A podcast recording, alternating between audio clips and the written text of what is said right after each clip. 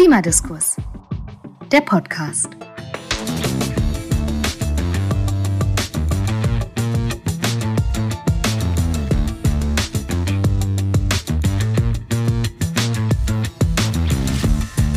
Herzlich willkommen. Ich bin Sebastian Krieger und ich freue mich auf eine besondere Ausgabe dieses Podcasts. Wir nehmen auf am 19. Februar 2024, also zu Beginn eines auch für den Klimaschutz besonders wichtigen Jahres, denn in diesem Jahr finden ziemlich viele Wahlen statt. Besonders prominent die Wahlen zum EU-Parlament im Juni und die US-Präsidentschaftswahlen im November. Jetzt könnte man sich fragen, warum sprechen wir im Klimadiskurs der Podcast darüber? Die Auswirkungen dieser Wahlen, die werden wir deutlich in der Klimapolitik spüren. Dr. Josef Tumbrink, Mitglied im geschäftsführenden Vorstand von Klimadiskurs NRW, hat das in seinem Vorwort unseres aktuellen Newsletters so formuliert: Die existenziellen Krisen des Klimawandels und des Biodiversitätsverlustes treten in den Hintergrund. Es braucht Demokratien für Freiheit und Frieden und es braucht Freiheit und Frieden für Klima- und Biodiversitätsschutz. Das ist also die Ausgangslage zu Jahresbeginn 2024.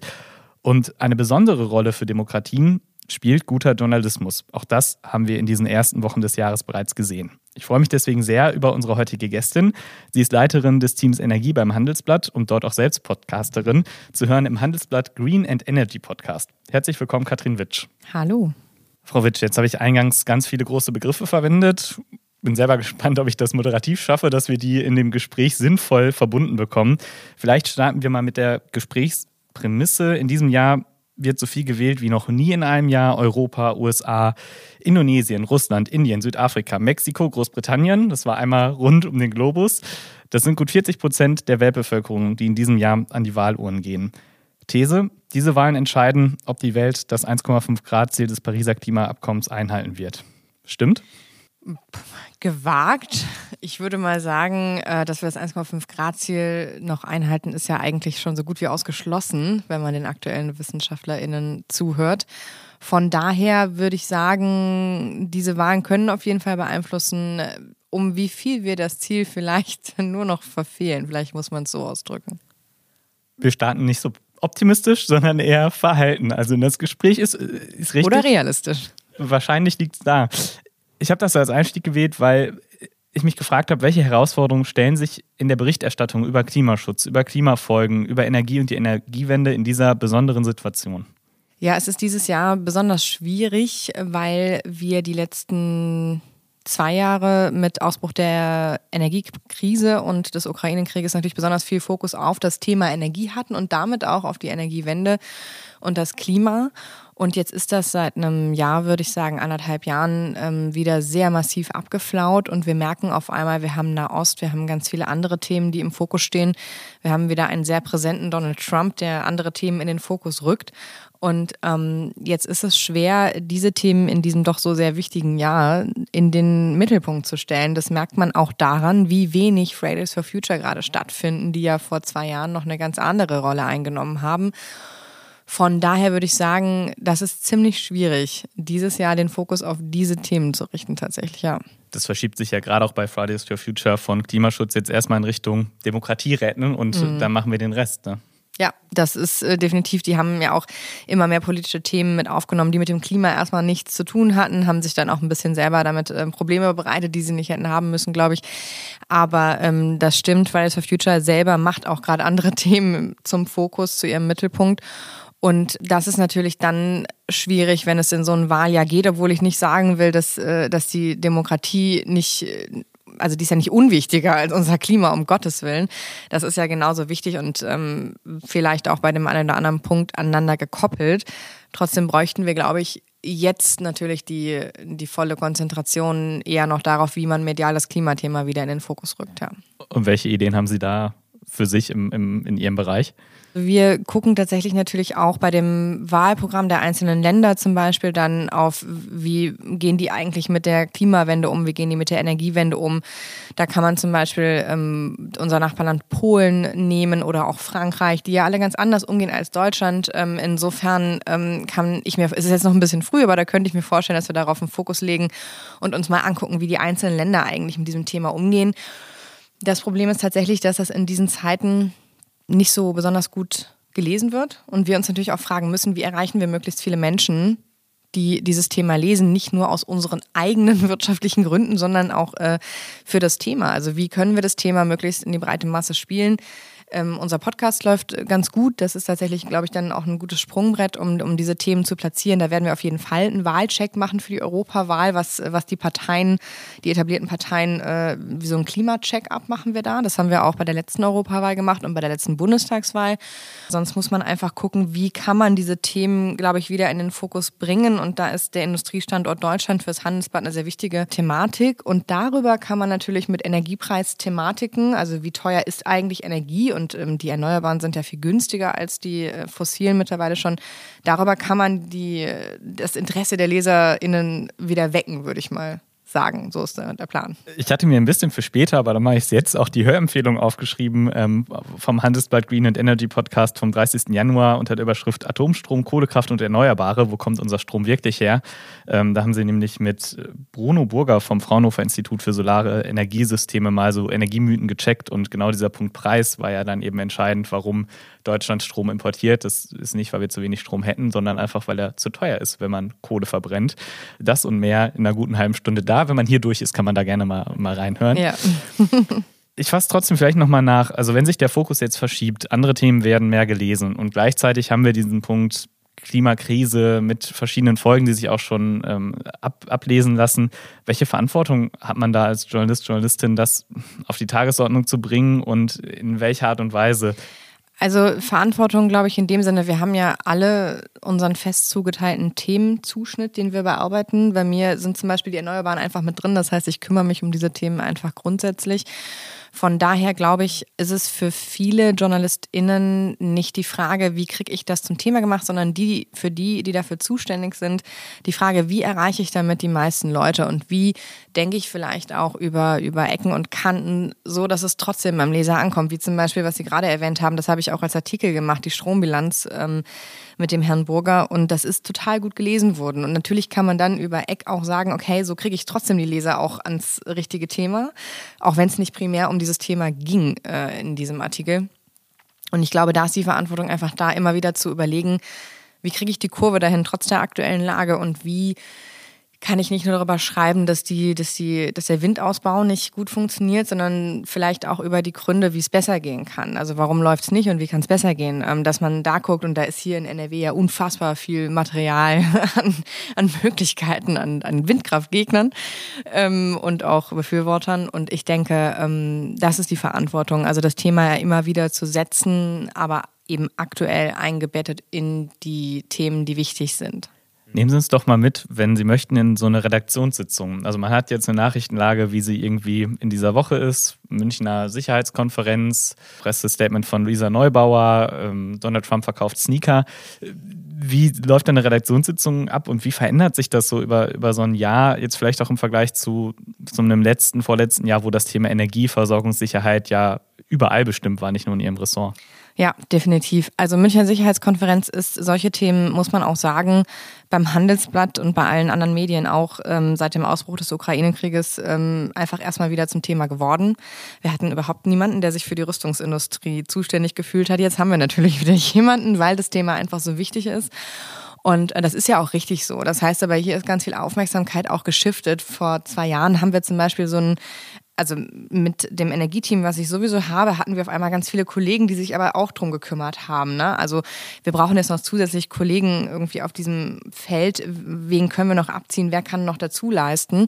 Und haben zum Beispiel ganz, ganz viele Texte, die ja auch mit dem Klima- und Energiewendethema zu tun haben, wie zum Beispiel, ähm, worauf muss ich beim Kauf und Einbau eine Wärmepumpe achten oder so.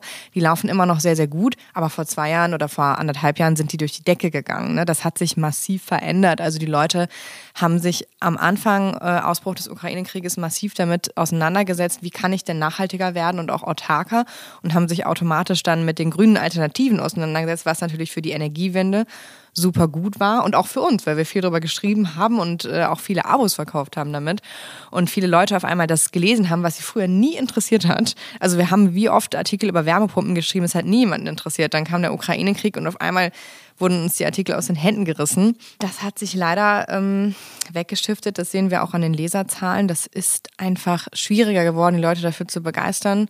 Das Thema, was jetzt eher so dann im Vordergrund steht, ist die Solarindustrie. Der geht's nicht gut. Ähm, das ist bei uns auch ganz wichtig.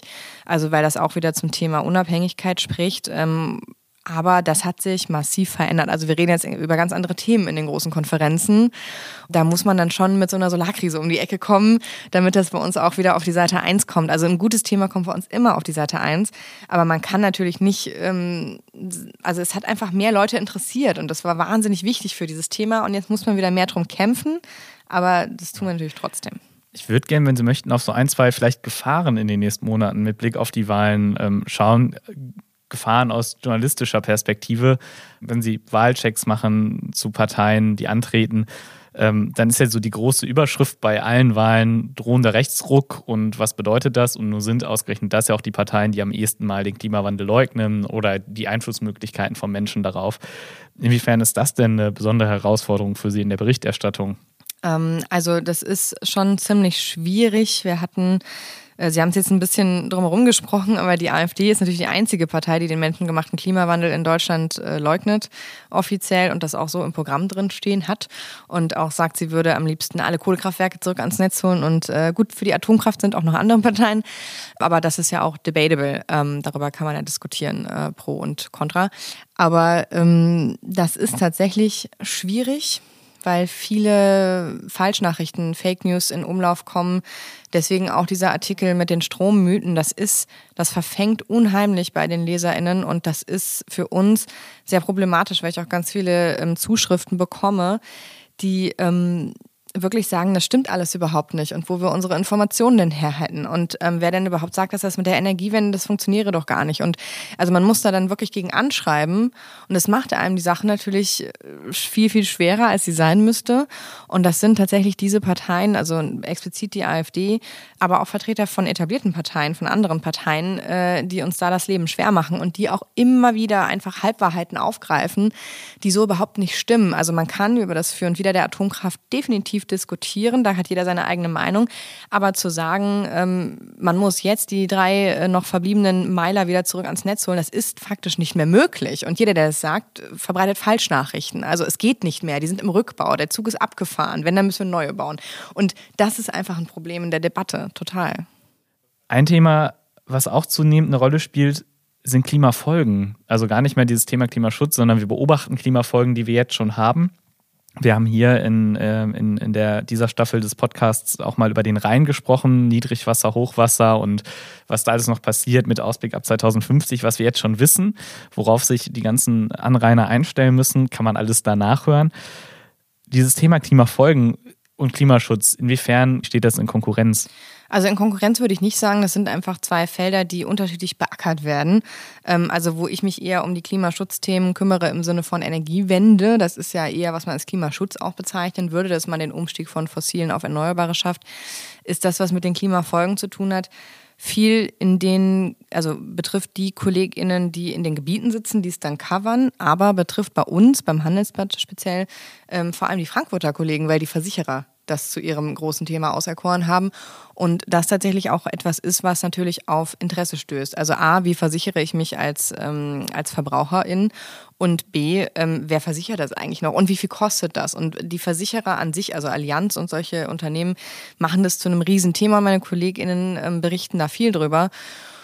Und das ist ein Thema, was auch gut gelesen wird, weil es hängt ja wieder mit Geld zusammen. Also alles, was mit Geld zusammenhängt, damit kann man Leute schnell überzeugen. Kostet mich das was? Wen kostet das was? Und wie viel kostet das? Diese drei äh, Sachen garantieren immer einen guten Leserfluss.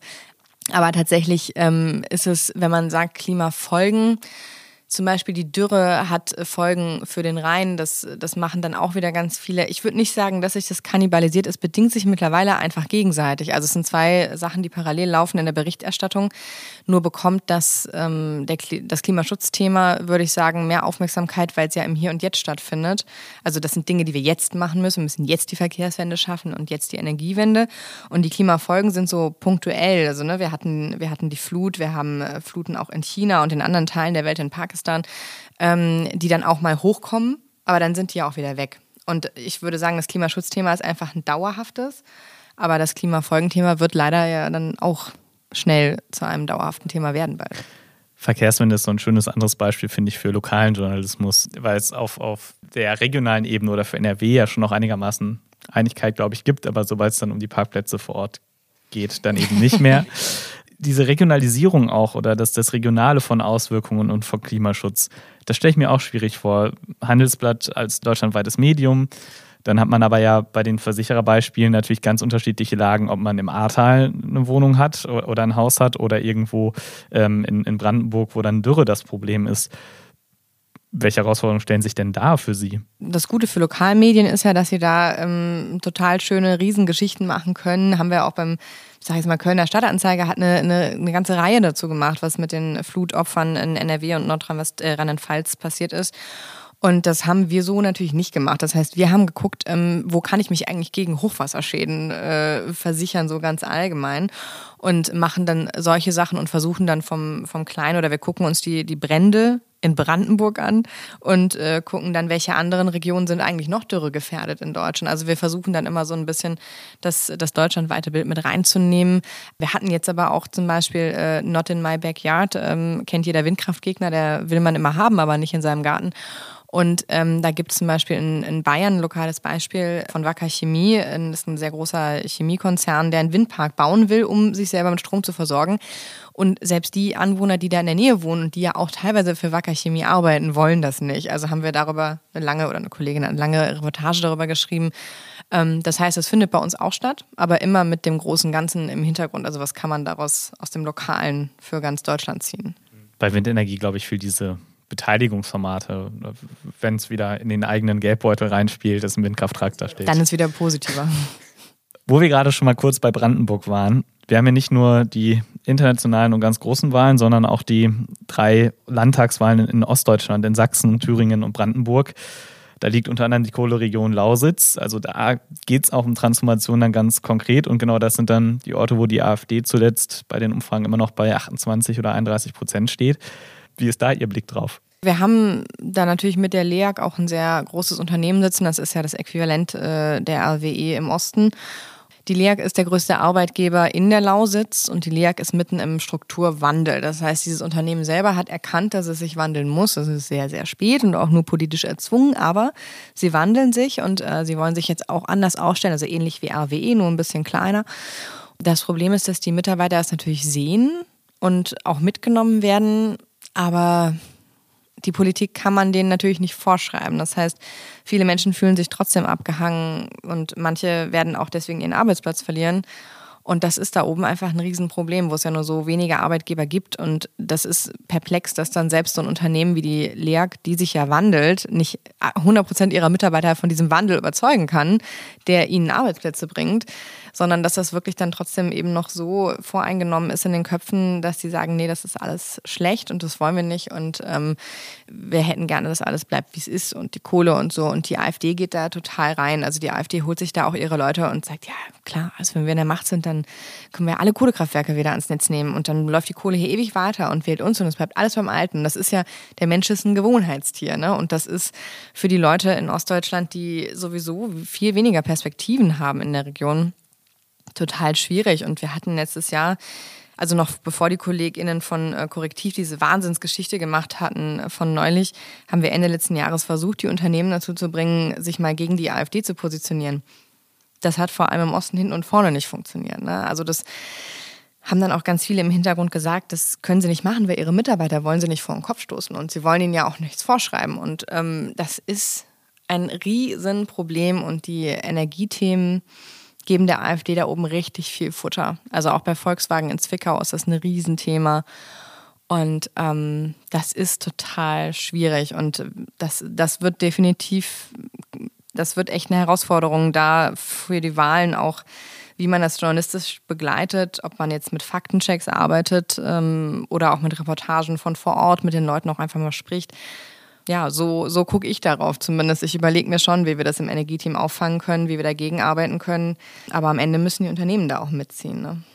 Das macht, finde ich, zwei, zwei schöne Themen auf. Das eine wäre tatsächlich, wie verändert sich denn Berichterstattung und auch Recherchen vor Ort? Ähm, also, wenn man das Beispiel jetzt nimmt, was erwarten Sie für dieses Jahr, wenn Sie oder Ihre Kolleginnen dann da nach Ostdeutschland fahren und Berichte machen? Kann ich Ihnen ja eigentlich erst sagen, wenn es äh, soweit ist. Ne? Aber ich war schon mal in der Lausitz äh, mehrfach äh, auf Recherchen, deswegen weiß ich das ungefähr. Ja, also man ist, man ist definitiv ein bisschen vorsichtiger, ähm, wo man sich als Journalistin darstellt. Ähm, man geht natürlich offen auf die Leute zu. Man passt aber auch auf, dass man selber nicht in politische Diskussionen verfängt. Also ich bin ja nicht da, um die, ich bin erstmal an erster Stelle bin ich da als unabhängige Beobachterin und bin nicht da, um, äh, um selber die politisch vom Gegenteil zu überzeugen. Das heißt, ein guter Journalist versucht natürlich immer so neutral wie möglich zu sein. Per se ist ja erstmal meine Aufgabe zu gucken, wie denken die Leute da oben und warum denken die auch überhaupt so und wie lässt sich das vielleicht bearbeiten. Und da ja, vielleicht einfach ein bisschen vorsichtiger und umsichtiger mit seinem Status als Journalistin umgehen, ist die Herausforderung, die sich in, in solchen Regionen definitiv stellt. Ja, ich frage, weil das ja schon noch die Frage ist, ähm, wir haben gerade auch über Fake News gesprochen, wenn einfach solche, solche Falschmeinungen im Umlauf sind und man die wieder Gegenstand eines Artikels macht, die man erstmal bekämpft, hat man ja trotzdem diese Meinung in der Welt, also dieses Thema False Balancing, was immer mal wieder dann eben aufkommt und ja auch, glaube ich, innerhalb der Zunft viel diskutiert wird, da läuft man ja auch wieder in so, so Herausforderungen, wie macht man das, was die Menschen bewegt zum Thema, ohne dass man zu einem Problem beiträgt. Ich stelle mir das einfach schwierig vor. Ja, ist es auch. Also ich, ähm, die Balance ist ja, die Leute auch in den Artikel reinzuziehen, weil die meisten lesen ja nur noch Überschriften, ist das Problem. Und wenn man jetzt mit einer Überschrift in den Artikel reinziehen will, und der Artikel ist super ausgewogen und neutral und erklärt wirklich alle Fakten, äh, die Überschrift wirkt aber anders, dann ist das Problem schon in der Welt und das ist so, ja, das ist, das ist total schwierig. Aber am Ende muss man vielleicht auch eine, eher dann eine Frage stellen oder die Aussage ein bisschen abschwächen. Also am Ende muss man sagen, da muss man eher auf mögliche potenzielle LeserInnen verzichten ähm, und die Zeile weniger zuspitzen als wenn man eben Gefahr läuft, genau diese falschen Messages noch zu transportieren in der Überschrift. Aber der Text muss, glaube ich, trotzdem genau dieser Frage nachgehen. Also was ist, was sind das für Mythen? Weil auch die, also jetzt ist wirklich sehr ein bisschen äh, nerdig, aber über, über Google kann man natürlich Schlagwörter im Text äh, verlinken ähm, die wichtig sind für Google, damit der Artikel gefunden wird. Die müssen deswegen aber nicht in der Überschrift sein. Das heißt, wie kann ich die Leute trotzdem darauf aufmerksam machen und sagen, ich bin vielleicht jemand, der nicht von der Energiewende überzeugt ist und ähm, sehe hier, mir wird der Artikel auf die und die Frage ähm, angezeigt und dann klicke ich rein und werde aber aufgeklärt. Also so ist zumindest der Gedanke immer, dass es hoffentlich so funktioniert. Ne? Also das war auch beim Wie abhängig ist Deutschland von Stromimporten eigentlich gar nicht, hätte ich schon eine Überschrift beantworten können. Aber mein Gedanke war, ich möchte Leute aber so reinziehen. Der Artikel soll die Frage dann aber ausgewogen, neutral und faktenkundig beantworten und eben nicht oberflächlich. Ich finde das voll okay, dass wir so ein bisschen rein nerden. Ich würde einmal sogar noch eine Stufe tiefer gehen, weil das ja, glaube ich, dieser andere Vorwurf ist, wer liest das denn eigentlich? Oder wer kriegt davon mit? Wenn wir dieses Thema haben, Bubbles und man ja. liest nur das, was, was einen selber bestätigt, da ist es dann ja noch wichtiger. Ähm, das heißt, die, weil wir im Gespräch auch immer wieder darauf kommen, die Vermarktung von Artikeln ist was, was eigentlich bei Ihnen auch immer schon auf einer eigenen Tonspur mitläuft, während Sie Sachen machen? Ja, also das haben wir uns über die letzten Jahre tatsächlich so antrainiert. Wir sind ja nicht, muss man ganz ehrlich sagen, ähm, wir sind kein öffentlich-rechtlicher Rundfunk. Wir haben eine, einfach keine garantierten Einnahmen. Ähm, wir werden auch nicht gesponsert von irgendwas. Ähm, wir sind ja nun mal an der freien Wirtschaft äh, tätig, wenn man so möchte. Von daher ähm, kommt man da gar nicht dran vorbei. Und ich glaube, das haben ja auch viele LeserInnen festgestellt, dass auch Spiegel und andere Kollegen ähm, eine Bezahlschranke eingeführt haben, weil die Verlage einfach auch gucken müssen, wo das Geld herkommt. Ne? Also die Anzeigen in der Zeitung, in der Printzeitung gehen zurück und digital muss man sagen, womit verdienen wir heute unser Geld? Und natürlich ist es auch die Frage. Also wir werden immer machen, was journalistisch relevant und wertvoll ist. Das muss immer an erster Stelle stehen. Aber es ist natürlich, wenn man sich entscheiden muss zwischen einem Thema, ähm, wo ich weiß, dass x Leute sich dafür interessieren werden in einem Thema, wo viel, viel weniger Menschen gerade Aufmerksamkeit drauf geben, wenn das dann nicht den journalistische Werthaltigkeit hat, muss ich das dann wirklich machen? Nee, dann mach doch lieber das und mach's ordentlich und mach so, dass es äh, möglichst Tiefgang hat und viele Leute überzeugt und, und auch erreicht. Und ähm, das, wie gesagt, kommt aber nachgeordnet immer nach der, wie wichtig ist dieses Thema journalistisch, redaktionell, publizistisch. Das steht immer an erster Stelle. Aber nachgelagert, ja, haben wir uns in den letzten Jahren definitiv dahin entwickelt, zu sagen, wir achten da drauf. Klar, wir achten darauf, wie viele Leute lesen das, wie viele Leute schließen dafür ein Abo ab. Und das, damit setzt sich auch jeder Redakteur auseinander, weil das ist einfach unsere Lebensrealität. Aber es gibt ja in einigen, äh, in einigen Zeitungen auch dafür eigene Leute, die dann als CEO-Manager oder sowas da unterwegs sind. Also das, ähm, um das vielleicht auch, wenn man das hört und keine Ahnung hat, wie entsteht so eine Zeitung oder so ein Artikel online, ist nicht so, dass sie das alles selber machen, sondern irgendwann gibt es auch Schritte, wo technisch was bei Google angezeigt gefunden wird und so weiter. Das machen dann wahrscheinlich eigene Kolleginnen bei Ihnen, oder? Ja, wir haben ein ganz großes Team. Also hinter einem Artikel stehen immer ganz, ganz viele Menschen. Ähm, zum Beispiel eben die Sie erwähnten äh, SEO Search Engine Optimized Kollegen, ähm, die den Artikel so aufbereiten, dass er eben bei Google möglichst weit vorne angezeigt wird. Dann haben wir noch Funnel-Kollegen, die sich darum kümmern, ähm, dass möglichst ähm, viele Menschen das Thema auch interessiert, was man gerade aufbereitet und wie man das noch besser machen kann. Wir haben äh, Kollegen, äh, die das gegenlesen, die CVDs, also Chefs oder Chefinnen vom Dienst. Wir haben unseren Chefredakteur, der sowieso auf alles guckt natürlich und auch immer mit der digitalen digitalen Brille. Und äh, wir haben natürlich auch eine ganze Vermarktungsabteilung dahinter, die auch noch guckt, wo können wir diesen Artikel vielleicht ausspielen, wo können wir den bewerben oder Podcast-Folgen werden ja manchmal auch auf anderen Seiten als Werbeanzeige eingespielt. So, es ist ein, Riesenapparat, also das meint man überhaupt nicht, wer dahinter hängt und alles. Und ähm, da muss man ja auch sagen, ein Artikel wird heute kaum noch von jemandem alleine verfasst. Ähm, das wird, glaube ich, jedem aufgefallen sein. Also Journalismus ist Teamarbeit, definitiv.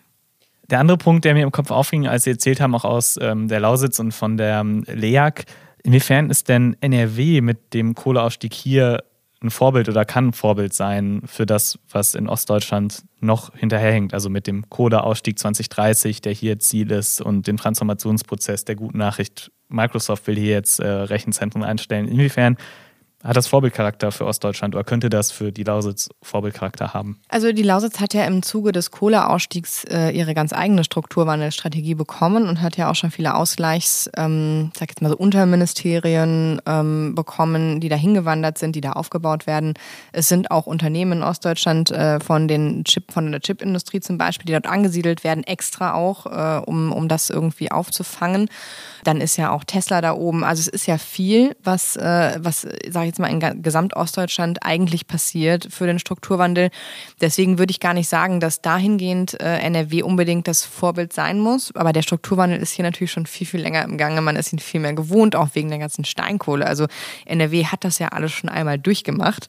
Jetzt kommt das Zweite. Und ähm, in der Lausitz ist es, glaube ich, präsenter, dass die Kohle immer noch, ähm, bei denen ist es eher der erste richtige Strukturwandel, was den Kohleausstieg angeht angeht. Deswegen würde ich mal sagen, da läuft gerade viel parallel und in NRW ist schon vieles ein bisschen weiter, weil es eben schon so viel länger läuft.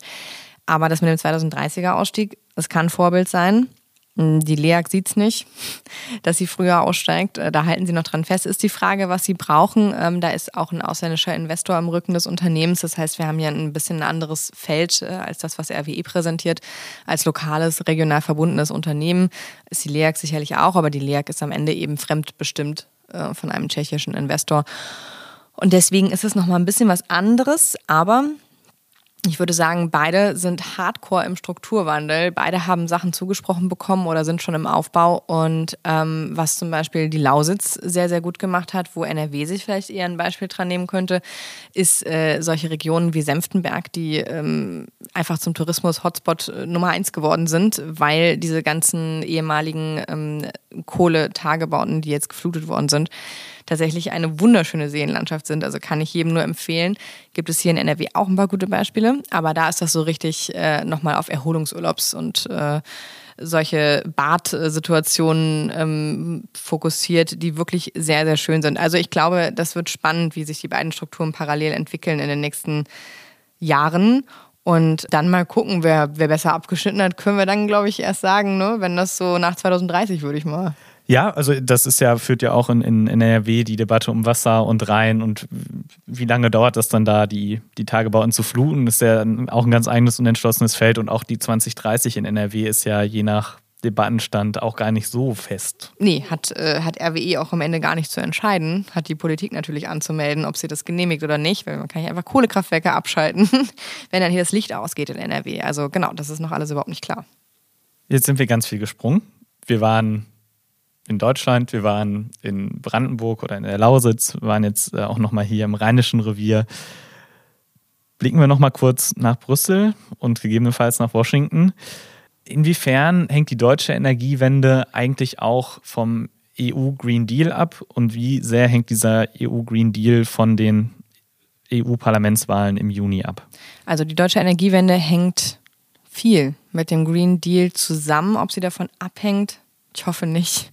Aber sie hängt viel damit zusammen, weil der Green Deal natürlich vieles fördert an heimischer Produktion. Das ist ja das, was der Green Deal ähm, auch möchte, ist, ähm, dass mit dem ähm, Net Zero Industry Act, der damit gekoppelt ist, viel auch in Europa produziert wird. Und das ist eben die Frage. Also ja, die Ziele, die der Green Deal vorgibt und die Rahmenbedingungen sind wichtig. Aber natürlich können wir streng genommen, streng genommen wirklich, ähm, alle unsere Anlagen auch aus dem Ausland importieren. So, wir müssen ja nichts hier selber machen. Das hieße, die Energiewende würde ja auch noch stattfinden, wenn wir alle unsere Solarmodule, die wir eh schon fast alle aus China importieren, aus China bekämen. Dann würde die Energiewende ja trotzdem stattfinden. Und ähm, das ist aber die Frage, wie schnell das passiert. Und da sind natürlich die Vorgaben aus Brüssel schon wichtig, wie schnell sich auch die Unternehmen hier ausrichten nach diesen Zielen. Also das heißt, ich würde nicht sagen, dass die Energiewende davon abhängt, aber die Schnelligkeit und das Ziel vor Augen zu haben, genaue Vorgaben, die Brüssel da setzt, die sind schon sehr wichtig. Jetzt haben Sie das gerade so unterschwellig mit eingebracht, diese Solarkrise 2.0, muss man ja sagen, in, in der wir stecken. Ich bin gebürtiger Gelsenkirchener, das war mal Solarstadt, ist es auch schon lange nicht mehr und jetzt produziert Deutschland ja fast gar keine Solarindustrie mehr selber und wenn ich den Debattenstand richtig verfolgt habe, ist jetzt eben die Frage, ob das, was wir haben, auch noch abwandert oder bleibt, oder? Genau, das ist jetzt die Frage, abwandert oder pleite geht oder bleibt. Ähm, und das wird sich jetzt in den nächsten Wochen auch entscheiden, weil die Unternehmen, die noch hier sind, das sind nur noch eine Handvoll, ähm, die können das einfach finanziell nicht mehr tragen. Ähm, jetzt muss man auch ganz klar sagen, das hat natürlich teilweise auch heimische standortbedingte Gründe. Es hat natürlich aber auch unternehmensbedingte Gründe. Also das ist jetzt nicht nur ähm, wettbewerbsbedingt, aber eben der größte Teil. Und ja, wir haben einfach schon einen massiven Überschuss an chinesischer, ähm, an chinesischen Marktanteil der chinesischen Solarindustrie, ähm, von der wir fast über 90 Prozent durch die komplette Wertschöpfungskette hinweg abhängig sind. Es ist eben die Frage, machen wir es 100 Prozent? Bleiben wir vielleicht äh, ein bisschen unabhängig oder bauen wir sogar aus und gucken, dass wir weniger aus China importieren? Ähm, das ist eine Frage, die die Politik in den nächsten Wochen entscheiden muss und wird. Und ähm, wenn die Politik sagt, da können wir gar nichts machen, dann müssen wir, glaube ich, mit den Folgen leben. Aber das ist eigentlich nicht das Signal, was, ähm, was aus Berlin und Brüssel kommt im Moment. Also da wird was kommen. Die Frage ist halt, was und wie viel. Und dann würde ich jetzt gegen Ende unseres Gesprächs noch versuchen, auch kurz die USA nochmal mit reinzuholen. Viel diskutiert wird das gerade im Bereich NATO und Frieden klammern das mal vielleicht aus, weil was vor ein paar Wochen ja auch sehr intensiv diskutiert wurde, war eben der Inflation Reduction Act der USA äh, und diese massive und unbürokratische Subvention von erneuerbaren Energien, wo Europa sich sehr schwer damit tut, eine Antwort drauf zu finden, so zumindest die Wahrnehmung, die ich so aus der Zeitungslektüre habe. Wie ist denn Ihr Blick auch jetzt mit, mit den bevorstehenden Wahlen in diesem Jahr darauf, was sich aus diesem Verhältnis dafür das Thema tut? Ja, das ist eine große Gefahr, wie die Wahl ausgeht. Jetzt steht es für Joe Biden ähm, schlecht nach den letzten zwei Wochen und den Nachrichten, die es gab um, rund um seinen geistigen Zustand. Er ist ja auch schon paar Jahre älter. 81, glaube ich. 81. Ähm, Donald Trump ist 77. Das tut sich jetzt nicht viel, aber er wirkt einfach leider fitter. Und äh, Donald Trump ist eine wahnsinnige Gefahr für die Klimawende. Das kann man nicht anders sagen. Also dieser ähm, über 300 Milliarden Dollar schwere Inflation Reduction Act, den Sie erwähnt haben, ist ähm, ein unfassbares Subventionsprogramm für die Energiewende in den USA. Und davon profitieren europäische Unternehmen massiv. Äh, europäische Unternehmen, deutsche Unternehmen Unternehmen aus Nordrhein-Westfalen, ähm, die, ähm, die jetzt schon deswegen in die USA investiert haben. Und ähm, Donald Trump hat schon angekündigt, wenn er gewählt wird, würde er das, soweit es geht, rück rückgängig machen. Und das wäre natürlich für die ausländischen Investoren und für die ausländischen Unternehmen in den USA gerade also ein Horrorszenario. Das kann man sich gar nicht vorstellen. Es ist natürlich alles nicht so einfach. Das heißt, er kann nicht einfach sagen, ich drehe das jetzt alles zurück und dann ist das so.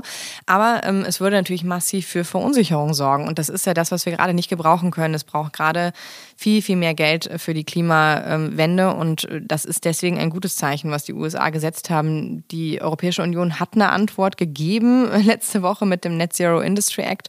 Ähm, die ist aber ganz anders ausgefallen. Das heißt, gar keine Förderung, nur ein paar Allgemeinplätze. Sind ein paar gute Sachen bei rumgekommen, aber müssen wir eben gucken, ob das jetzt reicht. Das heißt, es ist wieder nicht alles so schnell und unbürokratisch, wie die USA das gemacht haben.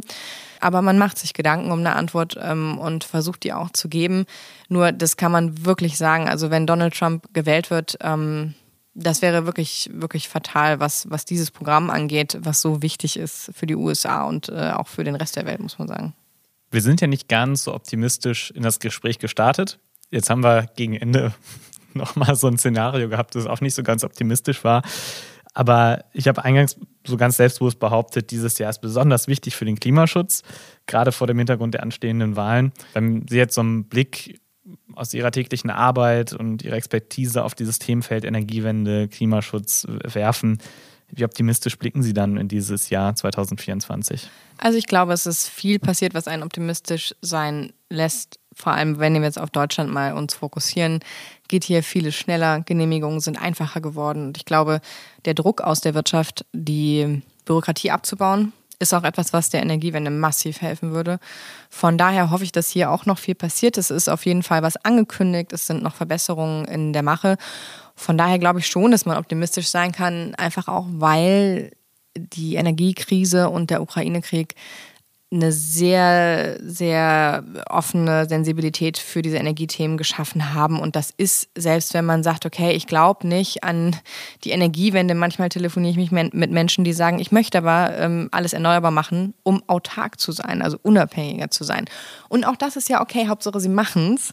Und äh, von daher würde ich sagen, bin ich leicht optimistisch, ähm, die Leute akzeptieren den, den Windkraftausbau und den Solarausbau mehr seit der Energiekrise und seit man sich darüber bewusst ist, dass es auch wirklich ähm, ein Stück weit unabhängiger macht und dass das auch ein Grund ist, um das zu unterstützen und nicht nur die Klimawende.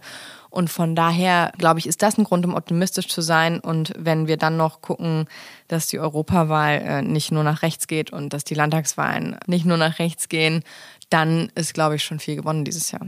Bonusfrage zum Abschluss wenn wir uns eine Glaskugel vor uns vorstellen und bei aller Unsicherheit über die nächsten Monate da mal so reinschauen, was glauben Sie, welche Themen spielen bei der Bundestagswahl 2025? Das ist ganz lange hin, ich weiß, aber welche Themen spielen da wohl eine wichtige Rolle und wo kommt da Energiewende, Klimaschutz, Klimafolgen vor? 2025 wird, glaube ich, ja, also aus, ich kann jetzt aus Handelsplatzsicht natürlich sagen, dass der Industriestandort Deutschland, glaube ich, wirklich eines der vorherrschenden Themen wird, dass Energiepreise für die Industrie ein sehr, sehr wichtiges Thema ähm, werden und einfach auch die Wettbewerbsfähigkeit unserer Wirtschaft. Ich glaube, wenn man sich anguckt, wie das sich die letzten zwei Jahre entwickelt hat und leider auch die Aussagen, die aktuell in der Politik da kommen und auch von den äh, ÖkonomInnen, ähm, dann muss man gucken, wie nächstes Jahr die Wirtschaft steht. Ne? Also jeder, der, der freischaffend tätig ist, äh, der wird fühlen, wenn ich sage, das Jahr wird hart. Und deswegen wird 2025, glaube ich, ganz im Jahr der Wirtschaft stehen, würde ich tatsächlich vermuten.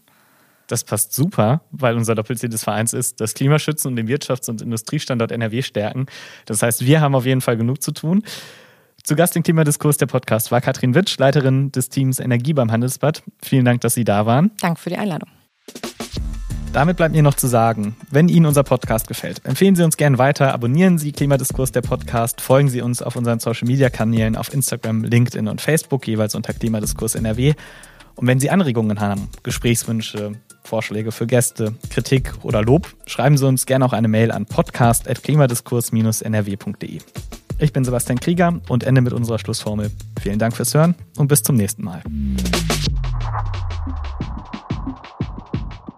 Klimadiskurs. Der Podcast wird ermöglicht durch die Unterstützung der TeilnehmerInnen der Deutschen Postcode-Lotterie.